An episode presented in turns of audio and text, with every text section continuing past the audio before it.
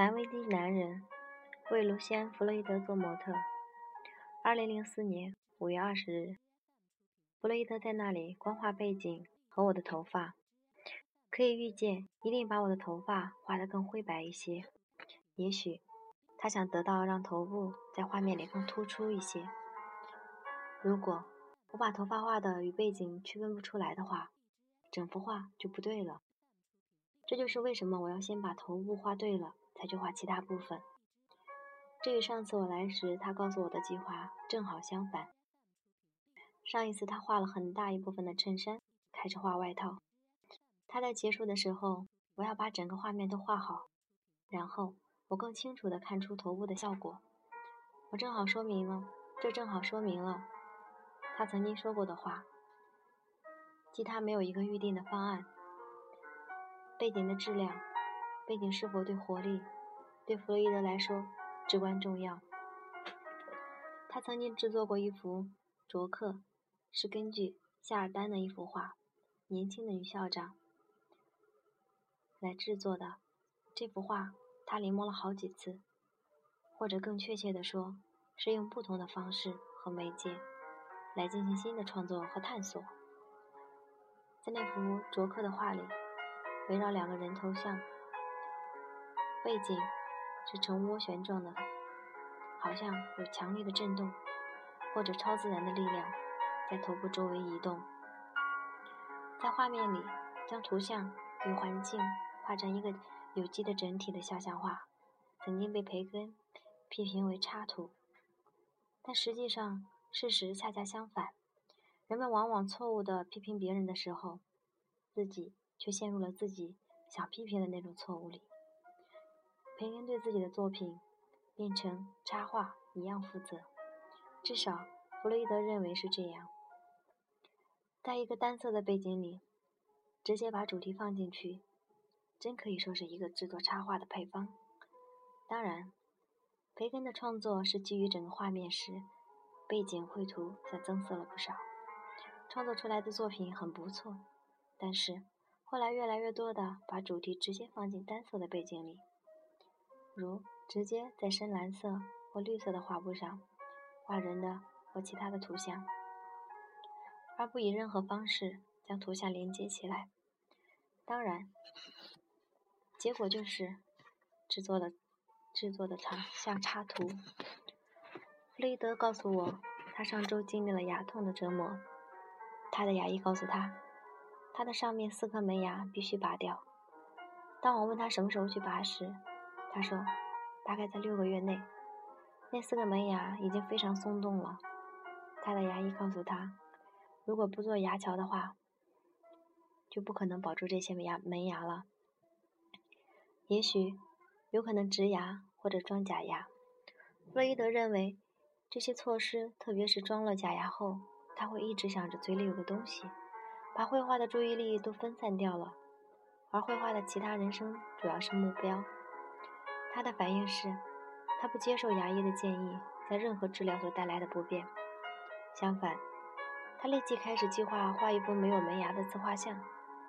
然而，后来弗洛伊德的门牙都保留了下来。牙医显然又想出了另一个方法。也许牙医想：哦，如果他们全部被拔掉的话，我就没事儿干了。弗洛伊德当然是松了一口气，他已经开始担心。没有门牙了，他是否能够正常的吃东西？弗洛伊德后来想法与他早先做出的决定是相反的。门牙是如此的重要，只要能保住它们，花多少钱在牙科那里都不是问题。然而，他还是坚持说：“我不介意我看上去怎样，我只关心别人看上去怎样。”他把自己。画一幅没有牙齿的自画像的计划告诉了牙医。牙医说：“好吧，我希望你不要把不要把计划把牙医的名字放在标题旁。”弗洛伊德的创作态度与以前完全不同。我们可以猜想，这可能是一幅杰作，无情而真实的记录下自己身体衰老的事实。在提到提香的戴安娜和阿克泰安和戴安娜和卡里斯托两幅画时，他曾经说，两幅画都具备一切好画所具有的质量，就是有一点毒药的味道，指感染力或吸引力。这个在画里面的毒药，与食物中的毒药是不同的。它既不能被分离出来，也不能被诊断出来。相反，它可能是画面上某人的某种态度，画面上的土气，画面上的士气，也可以是毒药的一种形式。而在提香两幅画里，就可以看到这样的毒药。而这种所谓的毒药，一定会出现在没有门牙的自画像里。许多弗洛伊德的自画自己的作品，能让人感到所谓的士气，即使是年轻和健康的形象，也充满了肉体的软弱，以及其潜在的衰落和退化。人们可以意识到时间无情的流逝，但效果不是那么触目惊心，仅仅是事实的反应。在他的自画像里，弗洛伊德几乎兴高采烈地抓住了身体老化。和时间流逝的标记，也许这就是他说的：害怕死亡对任何一个画家都是极为不利的因素。弗洛伊德对他工作的模特态度与他自己的态度是一致的。弗洛伊德对人体衰老的过程，实事实事求是而又不无情的观察。在过去几年，他对尼娜·哈马尼特一个爱德华时代。强悍的波西米亚人的描述中一览无余。尼娜·哈马尼特曾经为阿美迪欧·莫蒂里尼安做过模特，她是亨利·嘎迪埃·布尔斯布尔泽斯卡的题为“躯干”的著名雕塑的裸体模特。在二十世纪三十年代，成为苏荷苏荷区和菲茨罗维亚酒馆的常客之前，尼娜·哈马尼特几乎。但最后又没有成为能够成为一个艺术家。弗洛伊德正在这段时间里遇到了他。我第一次遇见他时，在一间酒吧里，是菲兹罗维亚小酒馆。那时我大概十五岁，他就在那里，他永远都在那里。当我到威当威尔士以后，给他发过一张明信片，问道。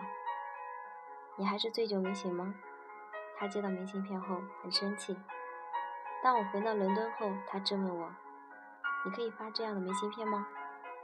他没错，我那样做很不礼貌的。每个人都看到了明信片。我以为自己认识他，而觉得有点自豪。不管什么时候的他，他总是醉了，喝醉了酒的。他是被遗弃的人，但他很勇敢。他对行事为人有自己的原则。当他问你借钱的时候，会是这样一种情景：哦，我碰巧忘记了带钱包了，你觉得你可以帮我一下忙吗？我看到他，我总是高兴。他是一个很好的人。也许这就是比起另一个另一另外一些在他那一行里混的人，他显得有点软弱。那样的人。或多或少都是靠其他人生活的。例如，我曾经听人说起，他年轻的时候绝对不会仅仅因为某人有钱就与之交往。说这样话的人是认识他的。有一天，我带了一位出版商朋友去看他，我想他可能在写回忆录的第二卷时有些问题。他出版了第一卷，书名叫做《大笑的躯干》。很可怕的书名，但没有任何语言天分。他应该是一个画家。尼娜哈尼娜哈姆尼特见了我们以后说：“你想喝杯茶吗？我一直为你暖着呢。”他把身上的毛毯一掀，扔回到床上，然后我看见他卷曲的身体，把茶壶抱在怀里，用体温暖着那茶壶，场面真是惊人。在他生命快结束的时候，他搬到了离我在德拉米尔高地住所了很近的地方。当时他有一个情人，是个水手，至少比他年轻二十五岁。后来他离开了他，他就从窗口跳了出去，或者，也许他是摔下去的。在某种程度上，我宁愿他是不小心摔下去的。我去医院探访他，只见小小的身躯躺在一张床上。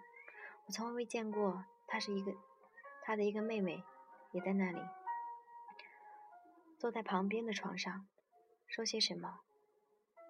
这不就像以前的妮娜吗？之类的话。他妹妹伸出手，触碰他的头，并轻轻地左右摇动他的头。他拉起床单，我看见下面有血和断掉的骨头。妮娜已经没有了意识，不久，她就死了。她的葬礼费用该由谁来出现？该由谁来付呢？出现了一些问题，于是我就替他付了这部分费用。弗洛伊德在讲述妮娜的故事时，表情透露出了同情心，让我想起了他的那幅以他的老狗普拉托为主题的版画。他创作那幅版画的时候，普拉提已经很老了，得了关节炎，视力也失去了，他已经快死了。弗洛伊德在画上添了一只手，几乎像是中世纪画里上帝无形的手，因为他觉得。普拉托需要陪伴。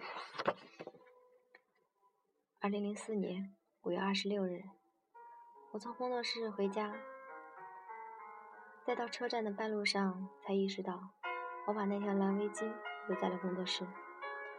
我的这幅肖像画是在冬天中期开始画的，现在进入夏季，而我仍然穿着花呢子外套，戴着围巾，特别是这个天气还戴着围巾。实在是件奇怪的事情。把这些道具带来带去，已经成为了一个负担。上次去工作室那一天，天气很热，我实在觉得不能再穿我的花呢外套了。于是，我穿了一件颜色和花调色调与花呢很接近的深蓝色的亚麻外衣，并且把花呢外套放在了一个袋子里带去，生怕弗洛伊德坚持要我穿同样的衣服。到了以后，弗洛伊德决定让我穿亚麻外衣。穿这件衣服，肩膀部位看上去很漂亮。我不知道这是否让是否让他决定不画不画外套上的花纹了呢？他一直没有决定要不要把外套上的花纹画上去。但是粉红色的衬衫的条纹，他从开始就决定不画。我们讨论了。沃马特公司仓库昨天发生了火灾。据报道，仓库里大量查尔斯·萨奇的作品被大火烧掉了。毁掉的画中还包括了几件特雷西·俄敏和查普罗曼兄弟的作品。弗洛伊德说：“有些人会说，这证明上帝。其实，这不完全不能作为被毁的画的作品艺术评论。”如果这样的评论出自不喜欢的那些被毁掉的作品的人们，只能让人感到他们的恶意。恶意是弗洛伊德有感兴趣的另一个主题。维瑞蒂是我和交替着晚上来工作室的模特。弗洛伊德是通过莫玛塔公司认识维瑞蒂的。他说，维瑞蒂对公司来说非常尽心尽力。他为弗洛伊德做模特的事已经被记者发现了。他是被一个来自《每日邮报》的记者追查出来的。弗洛伊德自己被狗仔堵住了，那是在沃尔斯利。弗洛伊德正好与另一个女模特在一起。他的女儿贝拉说，那人后来没有为弗洛伊德工作。那次不给被狗仔堵住事件，绝对让弗。弗洛伊德怒火万丈。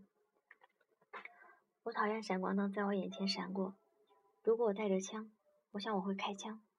后来有一阵子，他就老戴着他那他那顶破旧的巴拿马草帽，借以躲避记者的闪光灯，同时也想把自己的脸遮起来，尽量不让人认出来。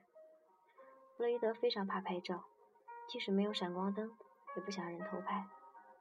几年前，有一次我与他一起在史密史密斯菲尔德地区圣约翰饭店午餐，他怀疑旁边那个年轻人偷拍他，于是他立刻他立刻站了起来，并开始把面包像雨点一样砸向那位就餐者。结果，那个年轻人只是在拍他邻桌的一个朋友。关于他讨厌狗仔队，他解释说，部分原因是因为他不喜欢被很亮的灯光突然照进眼睛里。对一个视力视力在生命中如此重要的画家来说，这是一种完全可以理解的感觉。但是，但事实还不止于此。弗洛伊德不愿意被人观察，尤其是不愿意被暗中的人观察。虽然他一直是个公众人物，有很多记者对他感兴趣。